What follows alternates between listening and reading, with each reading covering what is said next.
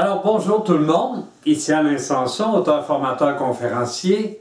Puis on continue sur la même lignée de la semaine dernière, cette semaine, avec un nouveau vidéo, mais on continue. Alors la semaine dernière, si vous vous rappelez, je vous ai parlé de l'importance du courage si on veut vraiment être un leader. Aujourd'hui, je vous parle de l'enthousiasme. Parce que oui, êtes-vous enthousiaste? Si vous n'êtes pas enthousiaste, c'est bien dommage, vous allez éteindre le monde, ils vont donner le minimum de ce qu'ils peuvent donner, ils ne seront pas encouragés, ils n'auront aucune motivation à se donner pour vous. Parce qu'il y a des avantages à être enthousiaste. Un, la passion, ça, ça crée de l'énergie.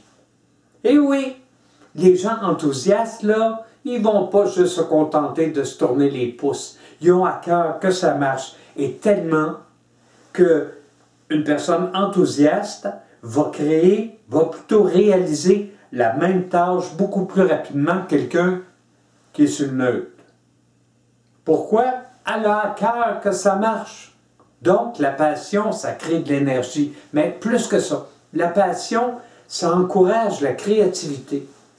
Quelqu'un de pas enthousiaste, là, quand il rencontre un problème, il dit Moi, on a un trouble. Faudrait que le boss s'en occupe. Faudrait que quelqu'un règle ça. Tandis que la personne enthousiaste, elle, se dit OK, qu'est-ce que je peux faire avec ça?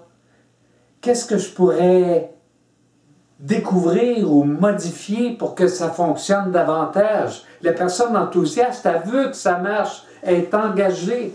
Et naturellement, puisqu'elle est engagée, elle a accès à ses fonctions supérieures au niveau du cerveau, puis la créativité en fait partie. Quand arrive un problème, au lieu de chercher un coupable, elle cherche une solution. La passion également fait grimper les performances de chacun. Quand dans une équipe il y a de la passion, les gens s'encouragent mutuellement, s'encouragent les uns les autres. Ils ont à cœur que ça marche. Et ils sont ouverts à l'idée d'aller voir quelqu'un qui a de la broue dans le toupette en disant Hey, tu as l'air euh, un petit peu occupé, moi j'ai fini, je peux-tu t'aider? Les gens à off, les gens sur le neutre, si quelqu'un a l'air super occupé, qui s'arrange.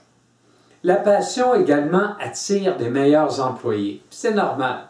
C'est normal. C'est-à-dire, les gens, quand ils vont à l'épicerie, mettons, tu vas à l'épicerie, tu poses ton. Tu rencontres un ami, puis il dit Tu travailles où, toi, déjà? Ah oui C'est-tu le fun? Il y a une grosse différence à laquelle dans réponse à c'est-tu le fun selon que l'employé est enthousiaste ou qu'il ne l'est pas. Enthousiaste, il va communiquer à quel point il y a du fun, à quel point il aime ça, à quel point il y a un impact sur l'univers, tellement que l'autre va dire Penses-tu qu'il y a des jobs? Parce que moi, là, où je travaille, je trouve ça plat, puis je m'ennuie. Mais c'est pas tout. La passion fidélise. Ça fidélise. Quand tu es passionné, quand tu aimes ta job, quand tu es fier de ce que tu fais, même si un maraudeur arrive, te dit Hey, euh, viens travailler pour nous autres, je vais t'offrir tant plus de l'air.